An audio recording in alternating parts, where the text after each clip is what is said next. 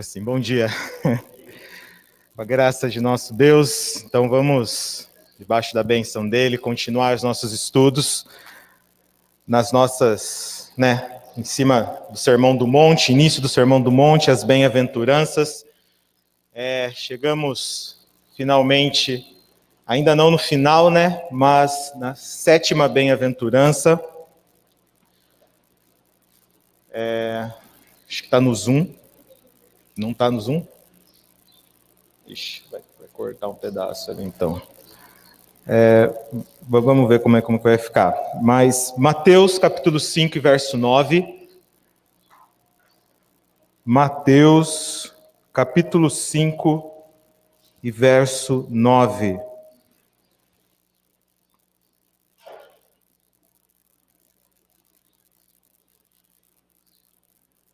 Verso também já está ali, apenas um versículo, né? Bem-aventurado os pacificadores, pois serão chamados filhos de Deus. Bem-aventurado os pacificadores, pois serão chamados filhos de Deus. Vamos orar uma vez mais. Deus amado, nosso Pai, bondoso, bendito, todo-poderoso, detentor de toda a sabedoria. Agora, Senhor, diante de Ti, nós abrimos a Tua palavra e precisamos do Teu auxílio, precisamos do Teu Espírito para compreendê-la. Queremos contar com as Tuas bênçãos, contar com a tua, com a tua direção e que façamos aqui, Senhor, o que seja do Teu agrado. Em nome de Jesus, amém. Então, dando sequência nesses nossos estudos, temos chegado então na sétima bem-aventurança e vamos passar rapidamente, né, fazer um, um resumo. É, o Martin Lloyd Jones, quando ele comenta um pouco, né, é, nos estudos e é um pouco do que nós temos comentado nas bem-aventuranças, nós víamos uma sequência lógica, né, da forma como ela for, elas foram dispostas e ele faz um esquema que eu gostei muito, que facilita a gente entender. Ele compara como se fosse uma montanha, onde as três primeiras bem-aventuranças é como se nós estivéssemos subindo, subindo um lado da montanha, e depois, né, tendo seu ápice ali na fome e sede de justiça, e as, agora essas últimas três é como se nós estivéssemos subindo do outro lado da montanha. Quem esteve no último estudo viu essa comparação queria saber por quê, porque da última vez não cortou. Não sei por que agora está cortando, não vai dar para ver direito, felizmente. Aonde aqui temos é, a, a humildade de espírito, né, ou pobreza de espírito, tudo inicia-se na pobreza e na humildade de espírito. Vimos que essa é a introdução de todo o sermão, introdução das bem-aventuranças. Não tem como nós chegarmos sem é, passar por esse portal, né? Que é entender que nós somos falidos espiritualmente, nós somos pobres espiritualmente, não temos recurso, não temos com o que recorrer, com o que nos salvar, nós necessitamos, somos falidos. E logo em seguida, quando a gente entende essa nossa situação, é quase automático qualquer próxima atitude é eu me lamentar, é eu chorar, é isso me constranger, é, quando eu entendo a minha situação, né? entendo a minha situação, entendo a situação do meu próximo, a situação do mundo, o mundo caído, pobre, é, falido espiritualmente. E isso logo depois me traz uma mansidão, porque eu entendo que é, eu sou muito pior do que as pessoas pensam que eu sou. Né? É, faz com que eu consiga agir com o meu próximo, mesmo quando eu sou ofendido, mesmo quando é, as pessoas me tratam, me tratam mal, eu entendo que essa é, não tem mais como eu agir arrogantemente, né? Eu não tenho mais orgulho porque eu entendo que eu sou falido, eu já me lamentei. Isso me traz uma mansidão, né? Uma facilidade para lidar com as outras pessoas. E logo em seguida, no ápice, nós encontramos essa fome e sede de justiça. Porque, tá, nós entendemos a nossa situação, entendemos que somos falidos, nós lamentamos, chegamos à mansidão, mas não para por aí. Que nós queremos é, regular, regularizar a nossa situação. Né? Nós entendemos, quando nós estudamos questão de justiça, que justiça é, é, é dar a devida medida da, das, das ofensas. Nós queremos, nós sentimos, precisamos resolver essa situação, né? Essa fome, essa sede de fazer as coisas da forma correta, de finalmente acertarmos a nossa situação. E a promessa dessa bem-aventurança é que nós seríamos saciados, nós seríamos satisfeitos. Você tem fome e sede da justiça de Deus, então você será satisfeita dela. E uma vez satisfeita, nós encontramos o outro lado, né? Nós nos tornamos misericordiosos. E nós vemos uma relação, né, entre ser misericordioso e, e, e aquele que é humilde, pobre de espírito, né? Porque eu ser misericordioso é, é nós entendemos né, da, da, palavra que é nós nos compadecermos né, da miséria do outro. Eu me compadeço da sua miséria porque eu entendo que eu também sou miserável. Né? Então é, é, é, mais fácil. Não tem como eu ser misericordioso sem entender que eu também sou pobre, eu também sou humilde de espírito. E logo depois a pureza de coração, que foi a última que nós observamos, que nós estudamos. Né? Nós, nós choramos, nos lamentamos pela sujeira do nosso coração, pelo pecado, pela nossa falência espiritual. Nada mais o que nós queremos é ter um coração puro. Então, uma vez satisfeita, uma vez saciada a nossa, nossa fome de justiça, nós não apenas nos tornamos misericordiosos, mas também com um coração puro. E agora, o Aqui nós estudaremos hoje né, os pacificadores. Acho que não existe nenhum pacificador que não seja manso. Nós falamos, né, o pacificador ele joga água na contenda, no fogo, ele não joga gasolina. Então não, não tem como eu ser um pacificador sem ser manso. Então, aqui está as, as, as bem-aventuras que estudamos até agora, faltando apenas uma, que nós até separamos porque ela é especial e nós vamos estudar ela na, numa próxima oportunidade. Então, dando sequência aos pacificadores. Bem-aventurados pacificadores, pois serão chamados filhos de Deus. Nos nossos estudos, nós vamos dividir em duas partes. Praticamente 80% do que nós vamos. Tá, o Pedro vai mudar lá os slides. Pode, pode ir mudando, Pedro, eu vou falando. É, nós vamos dividir o nosso estudo aqui em duas partes, que 80% do nosso tempo nós vamos entender o que é ser um pacificador, né, qual que é a definição disso, o que, o que significa, quais são as atitudes que nós devemos ter para ser um pacificador, e depois nós vamos é, pensar um pouco nessa, nessa, segunda, nessa segunda expressão, que é filho de Deus. O que de fato significa ser filho de Deus, quais são as consequências. Então, pacificador, e depois nós vamos ver o que é ser um filho de Deus. Então, como nós sempre temos pensado, sempre temos iniciado nossos estudos, o que vocês entendem por pacificador? O que é um pacificador? O que ele faz? Como se reproduz? Do que vivem? Sempre, passo, sempre peço para pensar, pense em versículos da palavra de Deus que nos ajude a pensar. Pense em, em exemplos, histórias, homens de Deus que agiram com essa atitude? Alguém tem algum exemplo? Alguém tem alguém em mente quando você pensa em alguém que é um pacificador? Ou, como nós costumamos falar, né, o que não é ser um pacificador? Qual que é? Então, outro lado, uma outra maneira da gente definir o que é é pensar o que não é. Obrigado.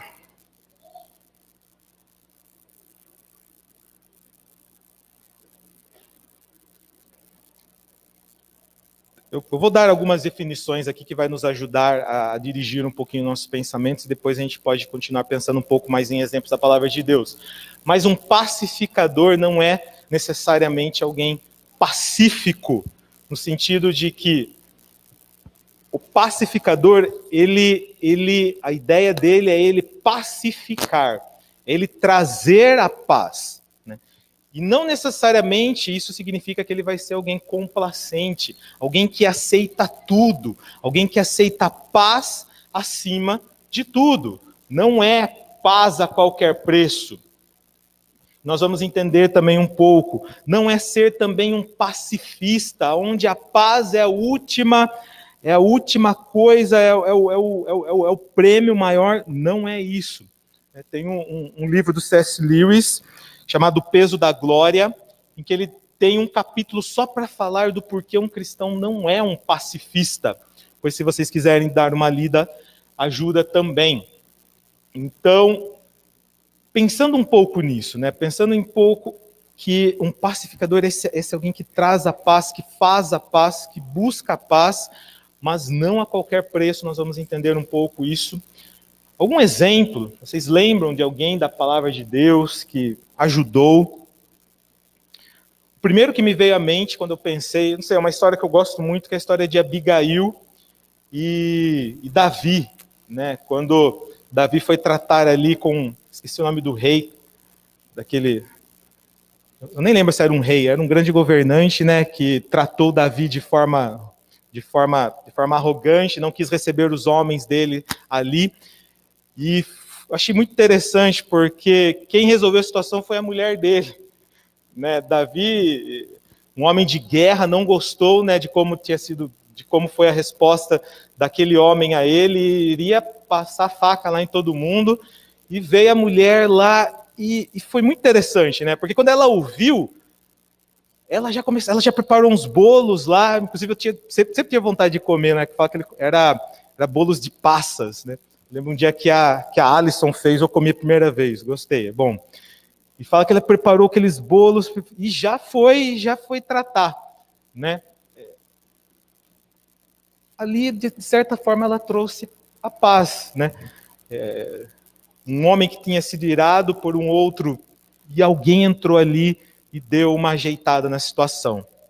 Nem sempre, aqui depois a gente vai pensar, né? A paz pode ser é,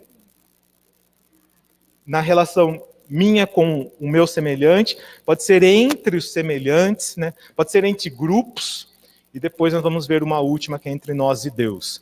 Mas é uma situação que me veio à mente, né, de como Abigail tratou ali, de como ela resolveu a situação. Mais alguém? Vocês pensam? Que lembra que. Quem? Moisés, Moisés, o jeito como. E ali foi muito. É, eu gosto muito ali do exemplo de Moisés, porque ele defendia o povo na presença de Deus, né?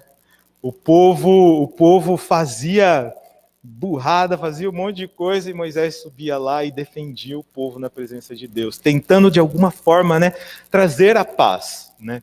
Ele ele conversava com Deus, né, e, e trazia argumentos e tudo para defender o povo de alguma forma, trazer a paz naquela situação. Semelhantemente a, a Moisés, eu lembro, eu lembro de Abraão, né, quando Abraão tentou ali resolver o problema de Sodoma, de, de Sodoma e Gomorra, né, ele foi, não, 100 justos, 10 justos, e a coisa estava feia, né, porque ele estava tentando, mas estava feia demais a coisa lá. E, mas tentou, né, de alguma forma, né, resolver e, e, e negociar e ser esse conciliador, esse reconciliador, esse pacificador. Mais alguém?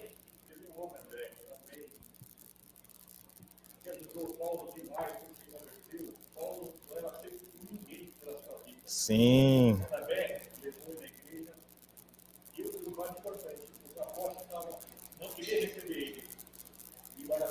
Exato.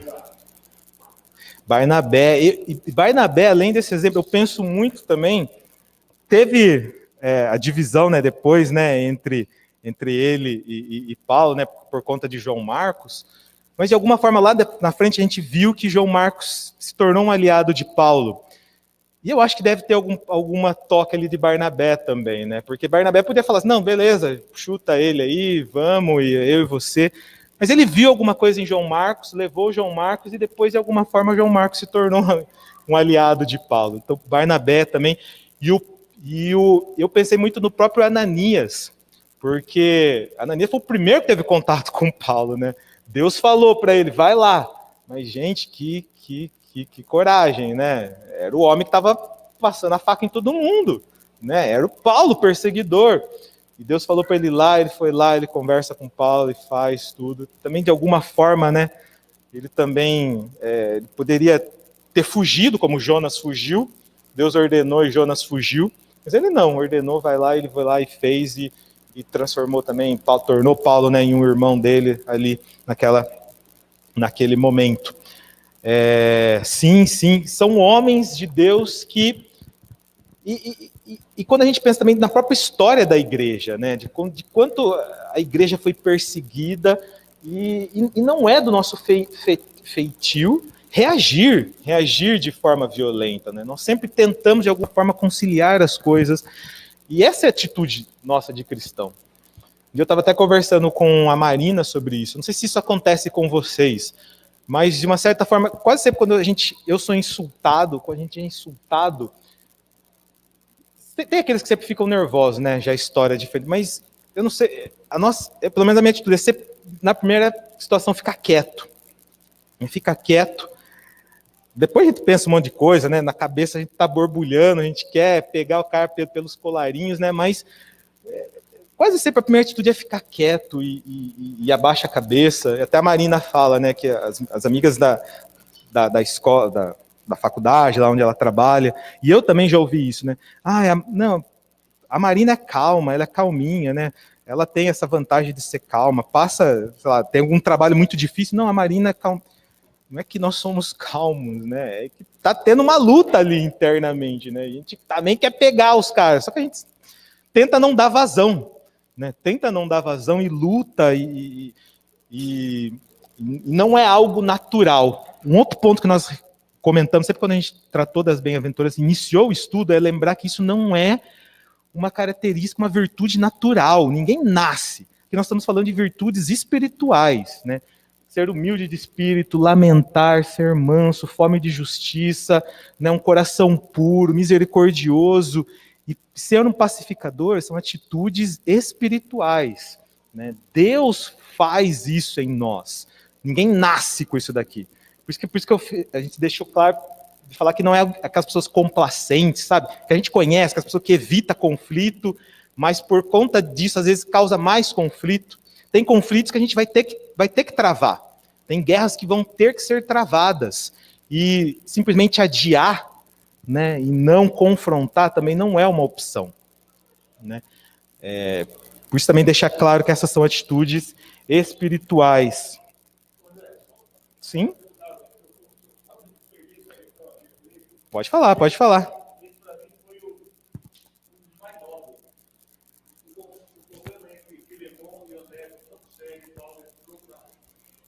Sim, sim, sim.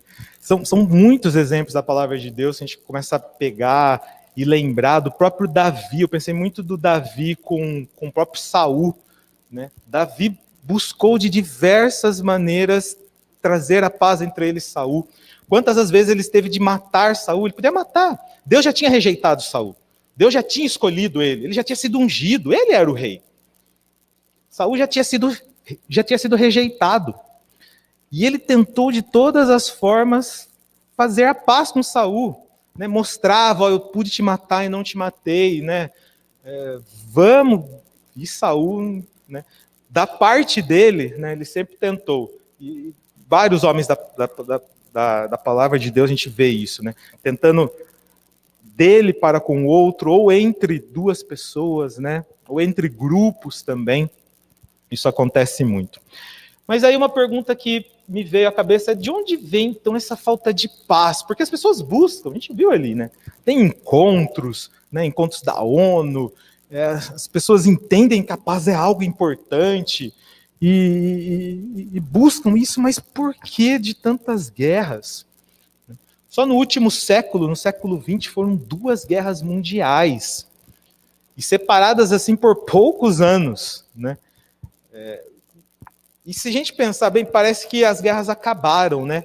Mas na verdade acho que elas só se multiplicaram, diminuíram de tamanho e se multiplicaram, porque nunca parou. O Oriente Médio tem guerras na, na Ásia, tem guerras em tantas situações, né? E por que, sabe? Por que isso acontece? Se o homem entende que a paz é algo importante, se o homem tem lutado para consertar essa situação, trazer a paz, porque existem tantas contendas e tantas brigas no nosso mundo. E eu penso que essa declaração do Senhor, né, lembramos que isso foi no Sermão do Monte, né, ele tinha chamado os seus discípulos, né, tinha muita gente ali. Eu fiquei pensando assim, de quando eles ouviram isso de, de Jesus, né, que os felizes serão aqueles que se que pacificarem. Lembrando que os discípulos tinham a ideia que não ia vir um Senhor fraco. Eles imaginavam um general, né? alguém que iria. Eles estavam sendo subjugados ali, né? ali por Roma. Eles imaginaram que ia vir talvez mais um juiz, né? um outro libertador, alguém forte que iria. E quando ele fala que não, que felizes vão ser os pacificadores, fico pensando um pouco no nó que deu na cabeça deles.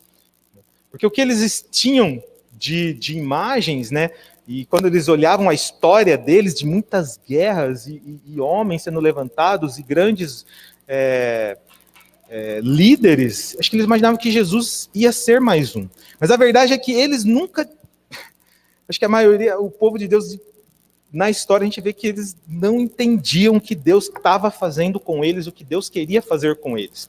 Na última bem-aventurança, a gente lembrou um pouco do Shema de Deus, ali em Deuteronômio capítulo 6, né, de quando Deus fala ali através de Moisés, né, o povo na iminência de, de entrar na terra, depois de vagar muitos anos no deserto, na iminência, Deus dá para ele, né, faz como se fosse uma aliança, e fala assim: ó, é, ouça, ó Israel, né, ouça, né, o Senhor teu Deus é o único Deus. E amarás o Senhor teu Deus de todo o teu coração, de toda a tua alma, de toda a tua força. Ele fala que vocês vão amarrar as palavras no seu braço, né? amarrar a palavra na sua testa, escrever nos umbrais, falar enquanto estiver caminhando, enquanto quando levantar, quando se deitar, fale com seus filhos. E a preocupação de Deus era que eles não esquecessem.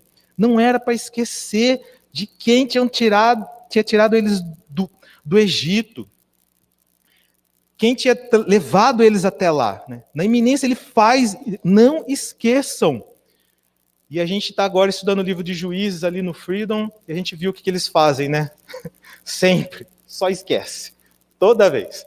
Né? Esquecem e adoram outros deuses. É é, o Shema começa, o Senhor é o único Deus. O que, que eles fazem? Adoram outros deuses.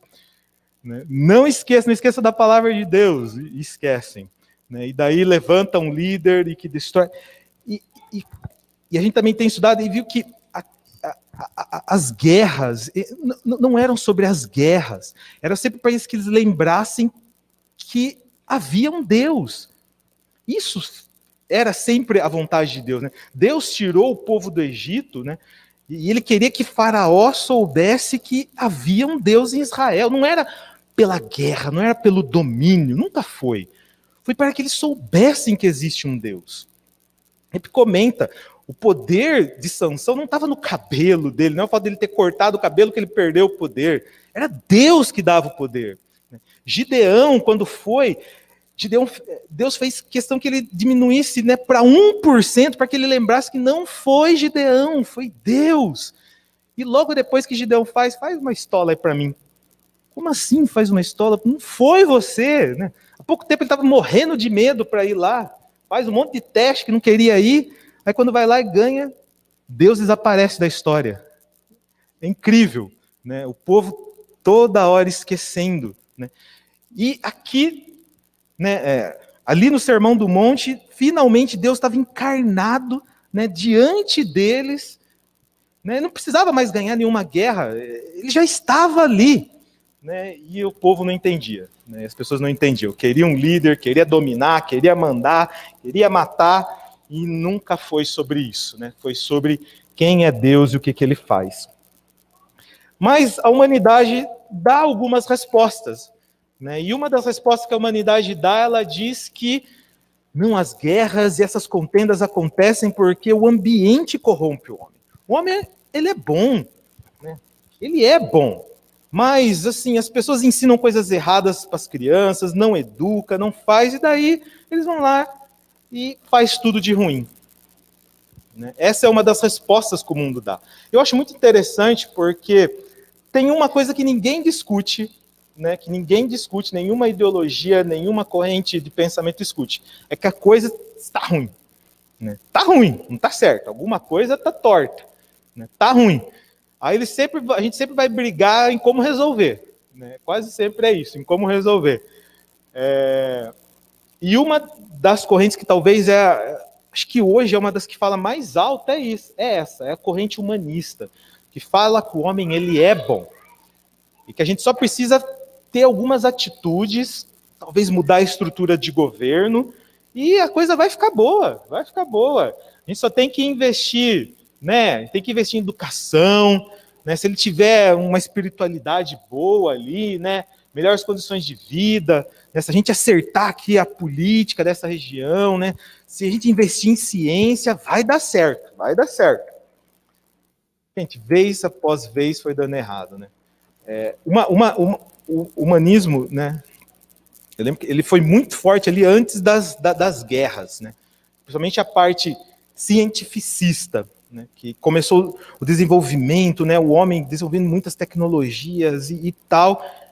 E o que, que o homem fez com toda essa tecnologia? Duas guerras. Ele faz um carro, ele faz o que no carro? Ele bota uma metralhadora no carro, né? E, e, e, não resolve, não resolve, não matou a fome. Estamos em 2021 e tem gente passando fome ainda. Né? Tem gente que morre de frio. Né? Políticas tortas, religião, né? Fala, não, religião, né? vai fazer um misturadão aí, vai dar tudo certo aí, né? Não dá. Educação, essa que a gente sempre ouve, né? Educação é algo muito importante. Uma das pessoas, um, um dos grupos que mais incentivou a educação na história foram os cristãos. Né? A gente precisa que as pessoas sejam educadas, que elas consigam ler, que elas consigam analisar, né? entender argumentos e tomar decisão, porque é assim que o evangelho funciona. Eles lê a Bíblia, vai lá, estuda a Bíblia, procura, entende o que é pecado, entende. A gente sempre investiu, muitas, as primeiras faculdades do mundo foram feitas por cristãos. Então é importante, mas não é ela que resolve. Os maiores bandidos da humanidade são as pessoas mais educadas, né? que talvez as que mais matam. A gente fica surpreendido aí com um cara, né, o assassino lá de, de Goiás, lá de Brasília, que matou 5, 10 pessoas, não, não sei quantas pessoas ele matou. Mas quanto um político mata com uma canetada? Né? Quanto político mata quando ele desvia dinheiro de respiradores. Quanto um político mata quando ele não faz o teu trabalho? Né? Incontáveis vidas. Muito mais do que um psicopata por aí. Né? Então, educação não vai resolver. Se fosse assim, Estados Unidos não teria, Europa não teria. Eu gosto muito que fala, os orientais, japoneses. Gente, se tivesse o quanto de, de corrupção que tem ali no Japão e na Coreia, é no mundo, não importa a cultura, vai ter gente fazendo coisa errada e não vai ser educação, não vai ser religião, não vai ser política, não vai ser ciência, não vai ser melhores condições de vida. Eu sempre, eu sempre gosto dessas pessoas que trazem essas ideias, porque sempre você pode falar assim, tá, beleza, então prove para mim. Né? Prove para mim. Me apresente uma sociedade em que as coisas funcionem se é a sociedade que corrompe, então vai ter uma aí que não foi corrompida, né? Vai ter. Se o homem nasce bom, então se a gente pegar um monte de criança, botar junto lá, fechar num quarto, vai dar certo. Se a gente fizer isso, acho que do outro dia já está tudo. Já deu, acho que. Não, não é, não é, né? E a gente entende pela palavra de Deus que, na verdade, o homem é mau. Né? O homem, ele nasce no pecado. E a gente estudou isso na, na, na última bem-aventurança, que a fonte, né, que o início, onde sai toda a maldade, é o coração do homem. Tiago vai dizer: De onde vêm as guerras e contendas que há entre vocês? Não vêm das paixões que guerreiam dentro de vocês? Vocês cobiçam coisas e não as têm, matam e invejam, mas não conseguem obter o que desejam. Vocês vivem a lutar e a fazer guerras. Não têm porque não pedem, quando pedem, não recebem, pois pedem por motivos errados, para gastar em seus prazeres. A gente falou bastante do coração, né?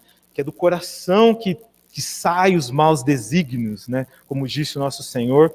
E ele é o campo de batalha das batalhas, né? é no nosso coração que acontecem as lutas, é no nosso coração que acontecem é, a batalha que de fato importa. Né? E ao mesmo tempo, ele é o prêmio. Né?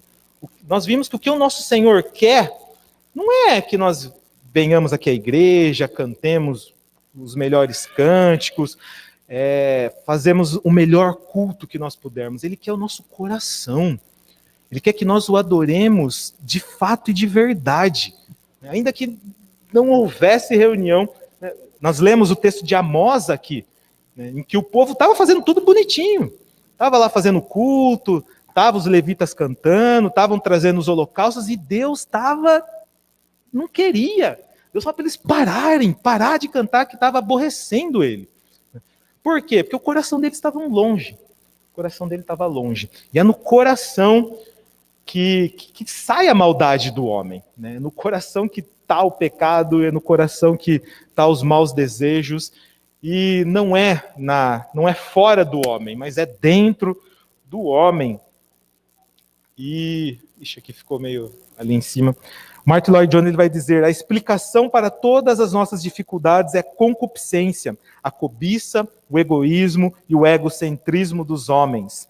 Essa é a verdadeira causa de todas as dificuldades e discórdias, sem se importar se isso envolve, envolve indivíduos, grupos dentro de uma nação ou nações entre si. Sempre vai ser questão de ego, sempre vai ser questão do, do egoísmo, da concupiscência e da maldade do próprio homem. Aqui tem uma frase que eu gostei muito do, do Josemar Bessa. Ele, ele diz assim, né? Os Beatles disseram que tudo que o mundo precisava era de amor, paz e harmonia. Então eles brigaram, se suportaram e se separaram. É assim. Né? Não funciona, não funciona. Né? O mundo fala de amor, mas nem sabe o que é amor. O mundo fala de paz, mas não sabe o que é paz. Né? Harmonia, é educação, é ciência e nada disso até agora resolveu. Né? Porque buscam solução no lugar errado. Buscam solução no lugar errado. Então, o que significa ser um pacificador? É, partindo então para algumas definições, a gente vai trazer duas ideias, né? uma positiva e outra negativa do que significa é, essa atitude de pacificar. Então, passivamente, de forma negativa, eu posso dizer que pacificar é aquela pessoa que ela não é um, ela não provoca o conflito. Sabe aquela pessoa que fica na dela? Vemos ali o que Paulo escreve em Romanos. Ele diz: se for possível, quando depender de vós, tende paz com todos os homens. E eu gosto muito que Paulo, Paulo foi bem sensato, né? Ele diz assim, ó, se for possível, Aí ele bota uma vírgula para explicar ainda mais. Né? Quando depender de vós, tende paz com todos os homens. A gente vai ver um pouquinho mais a fundo isso, mas a gente vai ver que nem sempre é possível. Né? Nem sempre vai ser possível. A gente deu o exemplo ali de Davi, né? Davi tentou, tentou de todas as formas se reconciliar com Saul. Davi não queria o trono de Saul, Davi tinha um respeito muito grande por ele. Ele fez de tudo que ele pôde, mas não teve reconciliação ali. Saul tentou matar Davi até, até os últimos dias dele. Né? Então, não teve. Mas quando for possível, né, e quando depender de nós, não, não vamos procurar guerras, né? não vamos procurar contendas. Como nós vimos também nas outras bem-aventuranças, muitas vezes isso vai significar ter que abrir mão de coisas, de direitos nossos. Né? Muitas vezes a gente vai estar tá com a razão, muitas vezes nós vamos estar certos. Mas será que vale a pena, né, fazer isso valer? Isso for trazer discórdia, divisão, será que nós não podemos às vezes sofrer um pouquinho, né, para que as coisas se reconciliem, né? Mas no que depender de nós, nós temos que buscar a paz. Mas também tem o lado ativo, que nós não devemos buscar a guerra, não devemos buscar a contenda, mas tem um lado positivo, nós devemos buscar a paz. Então não é só ficar na sua e não fazer nada. Eu posso ficar quieto e não brigar com ninguém, mas tem o meu lado também de buscar a, reconciliação. Muitas vezes nem é a nossa situação, né? Muitas vezes é com os outros e com grupos. E aqui, né, muitas vezes essas, essas pessoas né, que vão buscar reconciliação entre grupos, eles muitas vezes é o que sai mais apanhando, né? Você vai tentar reconciliar. Eu sempre, eu sempre via briga na escola, né? Ou jogando bola. Sempre, sempre, sempre saía briga. E, gente, eu nunca separei briga. Nunca. Eu falei, gente, eu apanhar de graça? Né? Nem, nunca comecei uma briga. Eu vou apanhar por causa do outro começou? Eu falei, briga até cansar. Eu falo, se... eu só separo se o meu irmão estiver no meio. Meu irmão estiver no meio, gente, pode brigar até, até cansar. E, e, mas não é muito certo isso, né? Não é muito certo, né? Sempre tem, né, a turma do deixa para lá, deixa disso, vai lá e separa, mas sempre acaba levando uma apanha também, né? Vai, vai querer separar e apanha. E assim também é em, nas, nas contendas e discussões, né? Entre família, às vezes dentro da igreja, entre os grupos, na escola, no trabalho. Muitas vezes aquele pessoa que tem, tenta, né? Separar acaba apanhando. E aqui também é uma das características do pacificador, né? Ele tem que olhar menos para ele e ter e tem que entender que é, não é muito que ele vai perder, né? Que muitas vezes a gente vê um, um, uma discussão, vê um, alguma coisa e tal. Claro que a gente tem que saber, né, quais lutas nós vamos enfrentar. A gente vai discutir um pouco isso, né? Isso é questão de, como a gente comentou, né? Lá da parte da justiça, né, entre justiça e misericórdia, quando que a gente aplica uma, quando que nós devemos agir com misericórdia, quando nós devemos agir com justiça. Não tem uma regra. Né, vai, do, vai do nosso discernimento, nossa intimidade com Deus. E aqui é mais ou menos isso, né? Quais lutas eu vou batalhar, né? Quais lutas vale a pena entrar, né? E quais não valem. Vai ser uma questão também de discernimento espiritual e intimidade com Deus. Né? Não vai ter uma regrinha, algo escrito, né? Faça isso nessa situação. Muitas vezes vamos ter que orar, dobrar os nossos joelhos e entender. Mas é saber que pode ser que sobe para você, né? Pode ser que você seja prejudicado, mesmo não sendo a parte que está brigando, que está tentando ajudar, mas é assim que às vezes funciona, né? Antes que alguém possa ser um pacificador, terá de ser inteiramente liberto do próprio eu, dos interesses próprios e da preocupação consigo mesmo. Antes que alguém possa ser um pacificador, terá de esquecer-se de si próprio. Porquanto, por todo o tempo em que você estiver pensando em si próprio, em atitude defensiva, não poderá agir devidamente como um pacificador.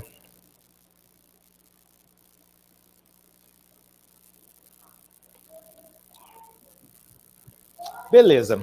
Até agora, então, a gente conversou um pouco sobre contendas entre semelhantes, entre grupos, né, entre nações, né, meu trabalho, da minha escola, mas existe uma contenda que todo homem já nasce nessa briga, ele querendo ou não, ele já nasce nesse conflito e é de, o conflito que de fato importa ele resolver. E ele tem que resolver antes de deixar esse mundo. Nós aprendemos na palavra de Deus que o homem nasce é, em guerra com Deus. Ele nasce como um inimigo de Deus. Ele nasce, é, ele nasce no pecado e o pecado é uma ofensa contra Deus. E acho muito interessante, a gente já comentou isso nos, nos outros, nos outros estudos, e é algo que eu tenho repetido. Deus, o nosso Deus, ele não pede de nós nada que ele mesmo já não tenha feito. Nada. Tudo que ele exige de nós, ele mesmo já fez. Então, quando ele diz para que nós sejamos pacificadores, busque a paz com os homens, muitas vezes sofra para que a paz aconteça, é porque ele já fez isso também. Né? É, a palavra de Deus diz, né? É, Tendo sido, pois, justificados pela fé, temos paz com Deus por nosso Senhor Jesus Cristo. A paz foi alcançada por Ele. Eu acho interessante aqui porque Ele foi a parte ofendida. Jesus, Deus não fez nada para nós, mas nós fizemos contra Ele. Nós o ofendemos. Nós fomos contra ele, nós fugimos da presença dele. E, no entanto, foi ele que se aproximou de nós, ele que sofreu, ele que derramou o sangue dele, ele que morreu para que, isso, para que resolvesse essa situação, né, para que a paz fosse feita. E, e, é muito interessante pensar, porque muitas vezes vai. Em, claro que em menor escala, mas vai ser isso que muitas vezes nós vamos ter que fazer. Né? Nós seremos a parte ofendida, nós seremos prejudicados, nós. Muitas vezes é nós que temos que buscar lá, né? Nós que temos que fazer a paz, mesmo que isso traga consequências, né? Mas porque o nosso Senhor fez isso. Ele agiu dessa forma. Ele já fez isso e fez por nós. Então, é até, né, é até mais fácil nós entendermos e até mais fácil nós agirmos dessa forma também, porque o nosso Senhor fez isso por nós. E agora, rapidamente, só para finalizar, pensar um pouco na parte prática. Tá, temos pensado muito né, no campo das ideias, o que é, o como deveria ser, o que Deus fez por nós, nós devemos ser. E na parte prática, né, como que nós agimos, como que isso acontece na prática? O que, que, quais são atitudes, atitudes que nós vemos na palavra de Deus que nós temos que ter para ser um reconciliador, para ser um pacificador, né? É, Vemos ali em Mateus, isso, isso acontece, né? É, podemos falar no mesmo trecho, no mesmo capítulo, né? Do que Deus, do que Jesus falou aqui para a gente, né, a gente leu ali capítulo 5. E um pouquinho mais para frente ele diz isso, né? Vocês ouviram que foi dito: amem o seu próximo e odeiem o seu inimigo. Jesus está falando assim: ó, tem um ditado aí, né? Vocês sabem o que estão falando, né? Estão falando aí que é para você amar os, o seu próximo e odiar o seu inimigo. Mas eu lhes digo: amem os seus inimigos e orem por eles, que os, e olhem por aqueles que os perseguem, para que vocês venham a ser, filho, ser, venham a ser filhos do seu Pai que estás no céu. Ele sempre fala, né? Que, que vantagem que há em amar aqueles que te amam? Que virtude há em amar aqueles que estão próximos de vocês e A virtude está em amar aqueles que nos odeiam. A virtude está em orar né, e buscar a paz e, e, e, e, buscar a reconciliação com aqueles que são os nossos inimigos. E é isso que Jesus está falando aqui, né? Será que nós temos orado pelos nossos inimigos? Ou por aqueles que não nos querem bem? Por aqueles que são contra aquilo que pregamos? Ou aquilo que acreditamos. Vivemos em tempos em que a política talvez nunca esteve tão à flor da pele dos cristãos como está hoje. E parece de fato um campo de batalha, onde cada um escolhe o seu time e parte para a batalha, né? E, e, e, e, pouco importa de que lado você está, né? Pouco importa qual governo você defende, mas você ora pelo outro, ora pelo presidente, ora pelos governadores, ou se ele não acredita naquilo que você acredita, ele é seu inimigo, né? E não merece sequer a nossa oração. Já falamos também na, na última bem-aventurança e, e, e, e, ressaltamos aqui.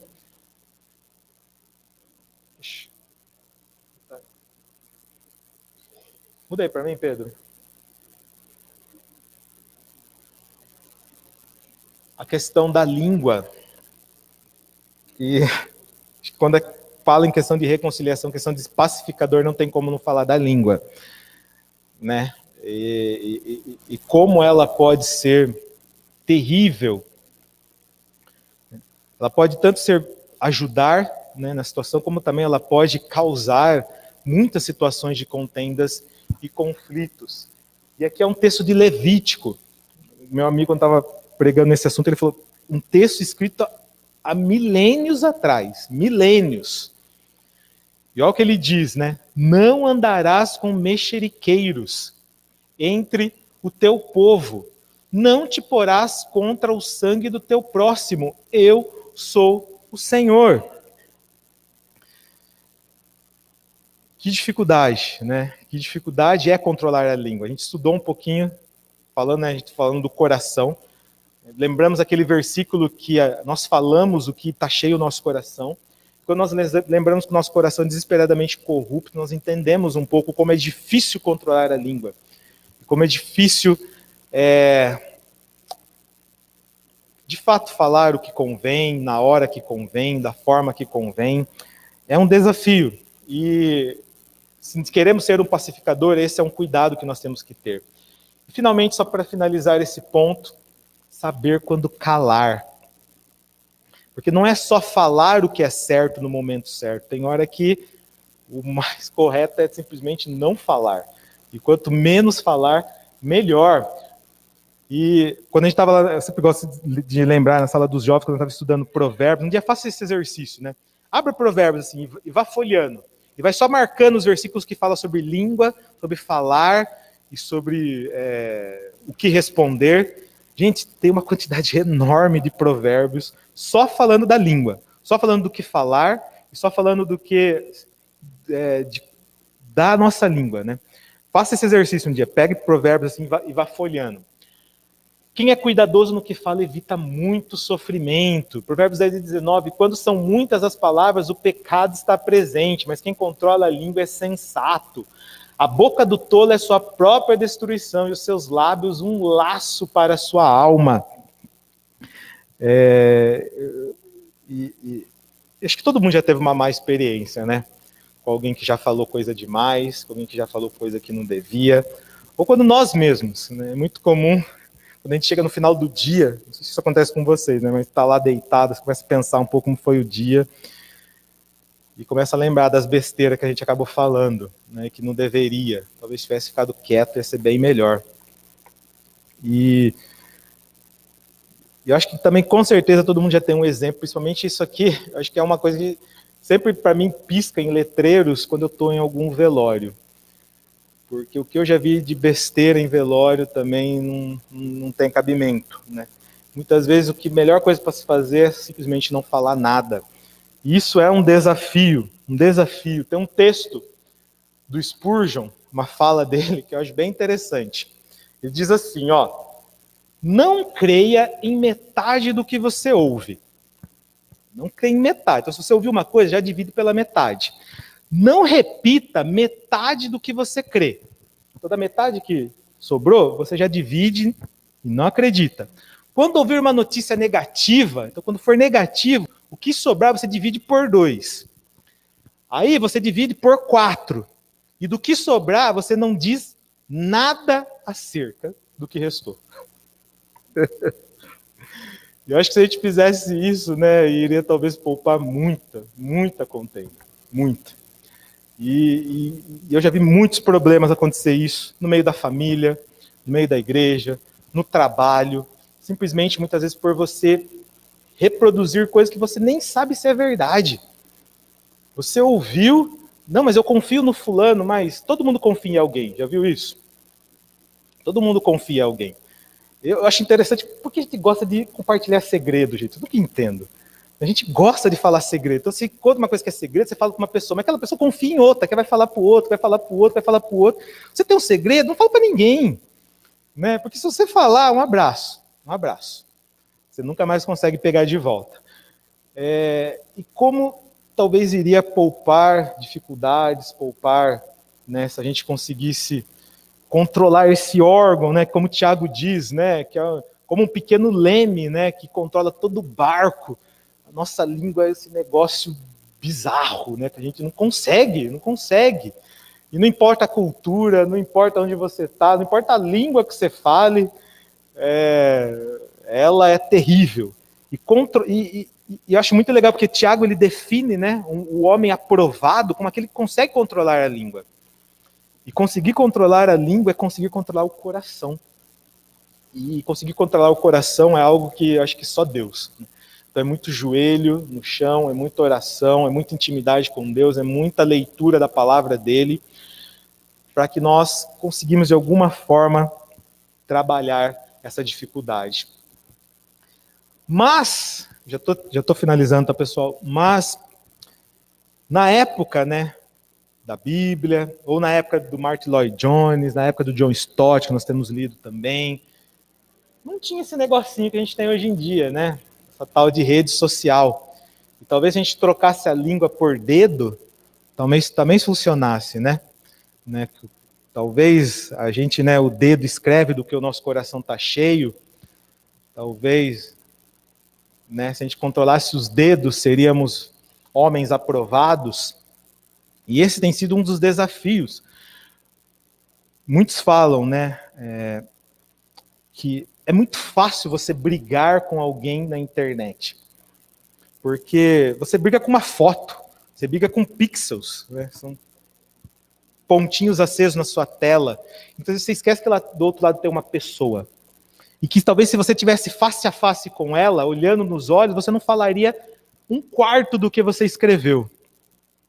Nessa época de política, gente, eu vi dois presbíteros brigando na internet.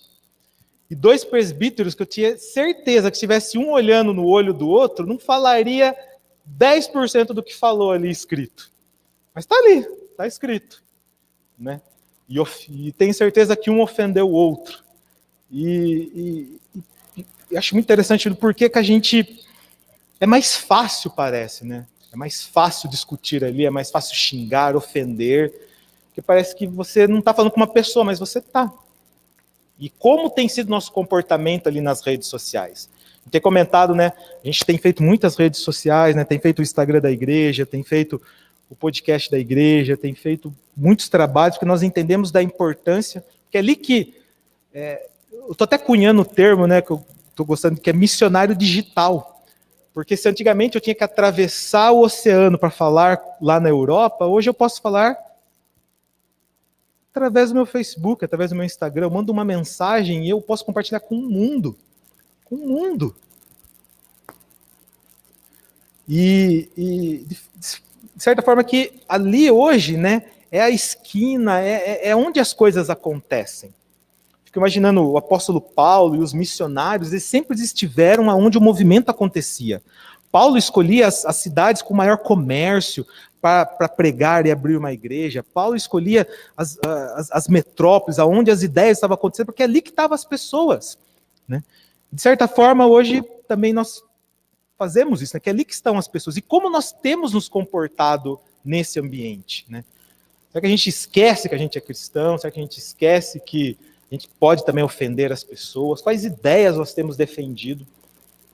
Tem um, o meu amigo, que, é, que, que me ajudou a fazer essa apresentação, ele disse que em 2018 ele estava fazendo uma experiência, né? Que ele, em 2018, na época das eleições, ele pegava aquelas pessoas, né? falava assim: não, você é petralha, tem que morrer, tem que não sei o que tem.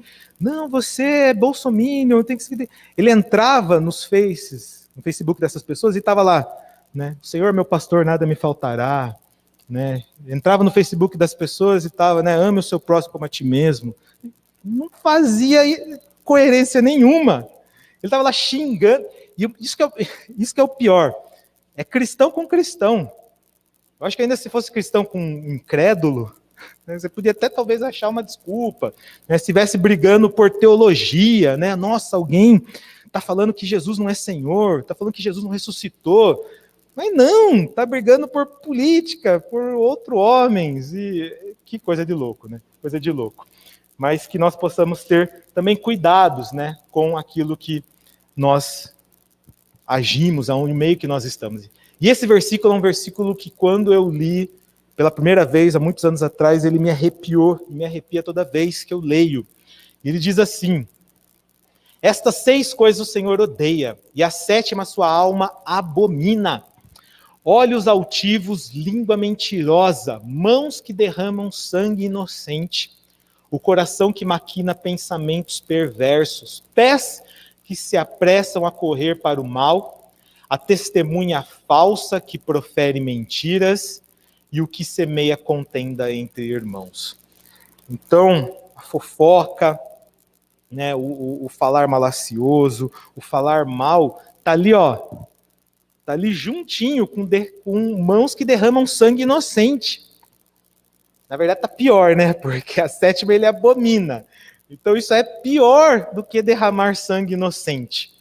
Então que nós possamos ter cuidado, muito cuidado com aquilo que nós falamos. E porque qualquer um de nós pode incorrer nesse, nesse, nesse mal. Né? Pode ser jovem, pode ser velho, qualquer um, pode ser aquela senhorinha lá no canto, pode ser o jovem mais, mais moço, pode trazer dificuldades no seu falar, né? no seu, né, naquilo que você digita, como que você comenta, como que, que você faz, trazer contendas. Né? E é o, é o oposto daquilo que nós temos falado, né? Se o pacificador traz a paz, aquele que traz a contenda é, é, o, é o diametralmente oposto. Só uma frase, o nome dele é Thomas Watson, não sei porque não apareceu ali o outro nome dele, Thomas Watson, é um, é um cristão do século XVI, em inglês. Ele escreveu assim, né, o mexeriqueiro carrega relatos para cima e para baixo. O diabo manda suas cartas por esse carteiro. É, é forte, é forte. Apareceu aqui o Thomas. É, e quais serão as consequências? Né? A gente falou das consequências. Né? Vimos então um pouco do, do, que é ser pacificador, do que significa, o que a palavra de Deus fala um pouco, alguns exemplos. E, fala, e a consequência dessa bem-aventurança é ser chamados filhos de Deus. E é interessante quando a gente fala ser filho de Deus, é, eu posso ter tanta ênfase na relação, de que ele é pai e tal, mas eu posso ter uma outra ênfase, que é na ênfase da semelhança. Geralmente, quando a palavra de Deus fala, é, na, é nessa ênfase, na ênfase de ser semelhante. O filho, ele é semelhante ao pai, né? Tal, qual, tal pai, tal filho. Aqui é mais ou menos essa ideia. Então vocês serão chamados filhos de Deus, porque vocês, vocês vão ser parecidos com Deus. E eu sempre gosto de ressaltar que há pelo menos três motivos pelo quais nós devemos obedecer a palavra de Deus e buscar a santidade. Se você nós o primeiro motivo por que nós obedecemos é porque é uma ordem. E na palavra de Deus existem vários mandamentos, né? inclusive se santificar. Então eu me santifico, eu busco andar de direito e fazer as coisas direito, porque primeiro é uma ordem de Deus. E não tem, tem discute com isso. Ele ordenou, se eu, se eu acredito nele, se ele é o meu Senhor, eu obedeço. Senão, não tem argumento. A segunda razão pelo qual eu, eu, eu, eu faço isso é porque eu vou ser recompensado. Deus promete recompensas para aqueles que obedecem. Galardões, coroas, até uma vida boa. Sempre falo, nós cristãos vivemos vidas muito boas, gente, né? com qualidade, né? somos sempre sóbrios, somos sempre mais centrados, geralmente mais centrados do que os descrédulos, ou pelo menos assim deveria ser, né? É, nós temos uma qualidade de vida muito boa, nós somos recompensados ainda nessa vida. Ainda que ele não prometa a recompensa aqui agora, mas as promessas, né, há promessas para aqueles que obedecem ao Senhor. Então, se você não quer obedecer ele é, porque é uma ordem, obedeça pelo menos porque você vai ter recompensas. E tem uma terceira, terceira razão que eu falo que é a razão talvez mais nobre, é que eu obedeço a Deus porque eu quero ser parecido com Ele. Eu me santifico porque Ele é santo. Quero ser um pacificador porque Ele é pacificador. Quero ser misericordioso porque Ele é misericordioso. Eu busco justiça e tenho sede por ela porque o meu Senhor busca também. E Ele é um Senhor justo. E aqui é um pouco isso que ele promete. Né? Se você for um pacificador, você vai ser chamado filho de Deus, porque você vai ser parecido com ele. Você vai ser como ele é. Então, um pouco do que nós já comentamos né, em alguns versículos. Pois foi do agrado de Deus que nele habitasse toda a plenitude e por meio dele reconciliasse consigo todas as coisas. Então, se temos aqui o, o pacificador dos pacificadores, né? aquele que fez a paz com todas as coisas, todas as coisas, pois ele é a nossa paz, a qual de ambos fez um e destruiu a barreira, o muro de inimizade, anulando em seu corpo a lei dos mandamentos expressa em ordenança. O objetivo dele é criar em si mesmo dos dois um novo homem fazendo a paz. Seja um pacificador, porque o nosso Deus é um pacificador. Seja, queira ser parecido com ele. E essa é a promessa que ele deixa ali. O qual não cometeu pecado, nem dolo algum se achou em sua boca, pois ele, quando ultrajado, não revidava com um traje, quando maltratado, não fazia ameaças, mas entregava-se àquele que julga retamente. Eis aí que Deus nos conceda a graça de perceber essa bendita e gloriosa verdade, tornando-nos reflexo ou reprodução do príncipe da paz. E por conseguinte, autênticos filhos do Deus da paz. Que Deus possa abençoar vocês, que seja, espero que tenha sido edificante para vocês como foi para mim. E, finalmente, na próxima oportunidade, a última bem-aventurança, né? Bem-aventurados perseguidos. Bem-aventurados perseguidos. Como isso? Né? Vamos entender um pouco na, no próximo estudo. Tem uma música que eu trouxe, o Pedro vai colocar para gente. E eu vou orar para encerrar e a gente finaliza com a música, tá bem?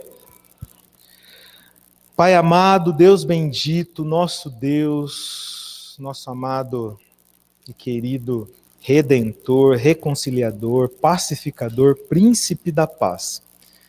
Senhor, como muitas vezes nós estamos longe daquilo que o Senhor deseja para nós, como muitas vezes nosso coração é mau, desejoso de fazer coisas más, como muitas vezes nós, Senhor, entramos em contendas desnecessárias, como muitas vezes nós nos nós não buscamos a, a paz com nossos semelhantes, não buscamos a paz aonde nós estamos, com nossos amigos, com nossa família, no nosso emprego, nas nossas escolas. Senhor, nos ajuda, nos ajuda a ter o mesmo espírito e o mesmo pensamento que o Senhor teve em ser o pacificador de todos os pacificadores, em não poupando a si mesmo, mas entregando tudo para se reconciliar conosco. Que tenhamos, Senhor, ao menos um pouco dessa tua atitude, que tenhamos ao menos um pouco, Senhor, essa esse desejo pela paz, pela tranquilidade, pela pela reconciliação com os homens. Nos ajuda, nos capacita, nos instrua, que possamos viver mais tempos de paz em nosso país, o nosso governo, Senhor, seja um governo que tema o Senhor e que o Senhor tenha misericórdia de nós. Que o nosso mundo também seja um mundo mais temente a Ti, desejoso que tão desejoso que esse mundo está da tua paz, da paz entre as nações, mas que desconhecem a paz que só o Senhor pode dar. Que o Senhor ajude-nos, tenha misericórdia, graça de nós e continue a nos instruir, a nos, a, a nos ensinar sobre essa paz desconhecida por tanto, Senhor, mas conhecida dos teus. É, Despede-nos agora debaixo da tua proteção, debaixo da tua, da tua misericórdia e da paz, Senhor, é, que só o Senhor pode nos dar. É, que essa semana que estamos adentrando, se for da tua vontade, debaixo da tua proteção, que seja abençoada, que seja que o Senhor nos guarde, nos abençoe, a nós, a nossa família, aqueles que nós amamos, nosso ambiente de trabalho, nossas escolas, as nossas faculdades, Senhor, sejam ambientes em que o Senhor esteja conosco, fazendo companhia e, e dando a paz em nossos corações. Louvado e engrandecido seja o teu santo e bendito nome, nome de Jesus que nós oramos. Amém.